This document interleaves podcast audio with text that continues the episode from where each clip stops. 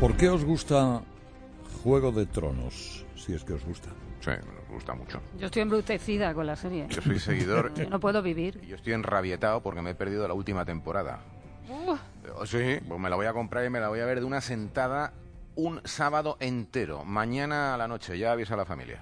Pues mira, a mí me gusta Carlos porque me parece que los personajes son increíbles. O sea, todos tienen muchas aristas y hay dos o tres que son fabulosos, o sea, con una personalidad brutal. ¿Cuáles son tus favoritos? Hombre, a mí me gusta muchísimo Tyrion Lannister. Toma, Tyrion Lannister, o sea, que me encanta. El enano, para explícanos, entendernos. explícanos quién es, exacto, para los que no- Exacto, bueno, es ese actor con una condroplasia que interpreta a uno de los eh, hijos de la casa Lannister. Eh, que es un personaje maravilloso, porque lo tiene todo en contra, pero el tipo, gracias a su inteligencia y a su sentido del humor, va sacando las cosas adelante y, y se lleva la serie de cabo a rabo. Y a todas al huerto. Sí, señor. Me gusta mucho John Nieve. De la casa. Stark. A mí es que la casa Yo es Stark que soy de los Lannister. mucho, Yo soy de los Lannister. ah, sí, de los Stark, De los de Stark. los de los Lannister. Stark y de, eh, y, de, y de Tyrion Lannister, claro está. Pero sobre todo me gusta mucho también una cosa, Carlos, y es que por primera vez en una serie nunca sabes cuál es el personaje que, va a desaparecer. O sea, tú, tú empiezas en un momento dado con unos actores fabulosos, muy importantes, y a los tres capítulos ha desaparecido. O sea, y eso es algo que, que es completamente diferente a otras series. Sí, sí, además reúne yo creo que todos los condimentos para que una serie sea emocionante, ¿eh? aparte de eh, todos los líos entre ellos y demás. La grandiosidad de los hay paisajes, de los escenarios. Hay sexo, eh, hay violencia, Traiciones. todo en sus dosis justas. Pues fíjate, el eh, profesor de la de- de- de- profesor de guion de la Universidad de Navarra, Alberto Naum, puede que comparta estas opiniones con vosotros. ¿Qué tal, Alberto? ¿Cómo está? Buenos días. ¿Qué tal, Carlos? ¿Cómo estáis? Pues Estamos. eh, yo fíjate, eh, si me permites el tuteo, Alberto. El, eh, no he visto Juego de Tronos. ¿Qué, qué es lo que me estoy perdiendo? Te estás perdiendo conversaciones en cenas de amigos en las que te vas a sentir fuera de lugar, que era una precisamente. me ha pasado, me ha pasado. No, es, es que es, es- es- es una de las, de las, digamos, de las coñas con las que empezó ayer la gala. Era una- un, un- un fragmento musical donde el presentador Andy Samberg estaba fuera de juego totalmente de una cena y entonces lo que hace es eh, irse con una pila de DVDs gigantesca durante un año a recluirse en un búnker a ver todo lo que había que ver y así luego el año siguiente en la cena podía eh, decir que había visto todo. Entonces, bueno, la verdad es que a mí lo que habéis dicho Juego de Tronos me parece eh, correcto.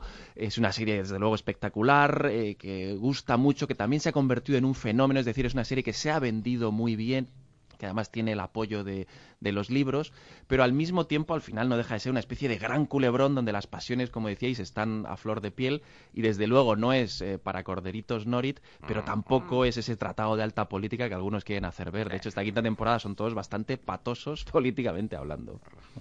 Eh, técnicamente, el, el guion de esta serie, eh, ¿cómo está hecho? Eh, ¿Es la excelencia o es la picardía o es la efectividad? ¿Qué? Eh, yo creo que es un guion sobre todo efectivo. Eh, es un guion que precisamente una de las, de las digamos, características de la serialidad contemporánea y de series como Juego de Tronos es que al tener 10 capítulos donde ya no es esa idea de autoconclusividad, ¿no? El, se rompe un- el orden al inicio del capítulo y se recupera al final, no. Aquí se tiene en cuenta los 10 capítulos como una historia y por tanto el inicio de los 4 o 5 primeros capítulos les cuesta arrancar y la recta final, una vez que se alcanza el clímax, mejora mucho. Entonces yo creo que es efectivo en ese, en ese sentido, pero también hace a la serie un pelín desigual. De hecho, este año no creo ni mucho menos que haya sido la mejor temporada de, Es verdad. de Juego de Tronos, Es probablemente verdad. sea la tercera, y sin embargo es cuanto más ha ganado, ha ganado 12 premios, eh, desbancando a los nueve que tenía el ala oeste como la serie más galardonada de los Emmys. Entonces, bueno, ahí hay gente, por ejemplo, que no termina de entrar a Juego de Tronos porque requiere una inversión inicial de 4, 5, 6 horas que a lo mejor uno no, pues no engancha. Uy, yo le he hecho 12 seguidas, pero vamos, sin No ningún problema. yo. Alberto, hay un episodio que es el de la boda roja, que yo creo que marca absolutamente lo que es toda la serie. Ese es de la que- tercera temporada. Exacto, Ajá. que es, yo creo que coincido contigo que es la mejor. Lo, lo de la boda roja, ese episodio es una maravilla, ¿no?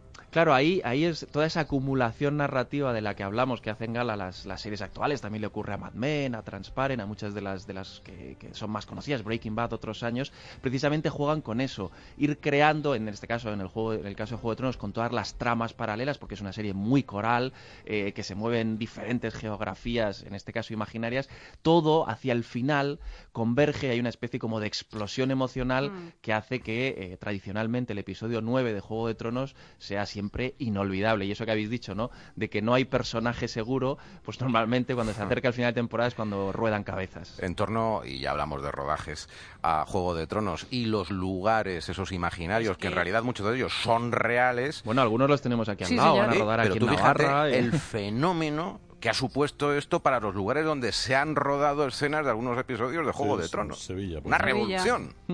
Pero por eso, porque Juego de Tronos se ha convertido ya en, en un- en un, digamos, ya, ya- ya tiene autonomía propia como, como fenómeno y allá donde va, eh, tanto la gente que ofrece esos lugares sabe que va a ser rentable porque luego puede convertirse en lugar de peregrinación para los fans, como para los propios, eh, yo qué sé, yo tengo aquí conocidos que han ido a hacer el casting de, de Juego de Tronos hasta, hasta las Bardenas, porque les interesa salir allí. Entonces, bueno, trabajan muy bien, eh, digamos, la campaña promocional que durante todo el año es prácticamente un acontecimiento.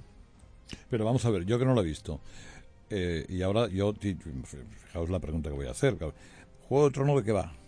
Juego de Tronos va literalmente de las luchas por el poder en una especie de reino eh, fantasioso donde conviven diferentes eh, familias y diferentes dinastías y que ante el vacío de poder que supone la muerte del, último rey pues eh, se empiezan a pegar unos con otros. Y no solo eso todos estos que se están pegando dentro de eh, los límites de esos reinos tienen una amenaza externa que es lo único que les une, que son unos caminantes blancos, una especie de zombies gigantescos que amenazan con invadir todo cuando el invierno llegue.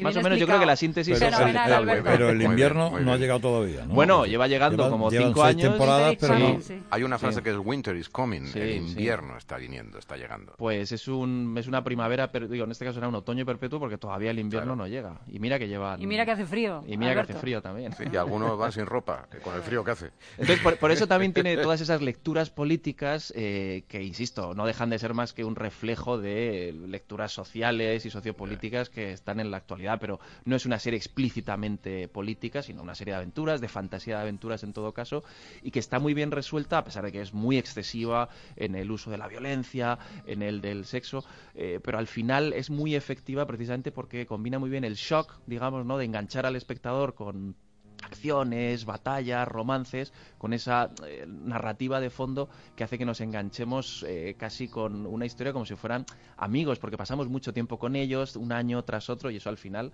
nos hace como de la familia. Entonces, ya habéis visto, ahí tenéis algunos que son más de la familia Stark, otros de los Sí. Lannister, bueno, Y yo soy de Khaleesi también. ¿eh? Bueno, Me parece pues la mujer más de- sexy de toda la serie. de, de Juana de Arco con dragones. Que, que empieza sufriendo, por cierto, que a mí me daba mucha pereza eh, comenzar Juego de Tronos porque pensé, otra serie más en la que hay mujeres sufriendo y estoy hasta las narices. Pero esta Pero guerrera- Khaleesi, Bueno, eh, claro. mucho. Chiquitita pero matona. También es una serie que ¿eh? ha tenido en ese sentido muchas lecturas desde el feminismo, desde la, la identidad de género, digamos, porque eh, las mujeres en una supuesta época de una, una tierra media, una edad media, donde parece que no tenían poder, emplean el poder mediante otras armas.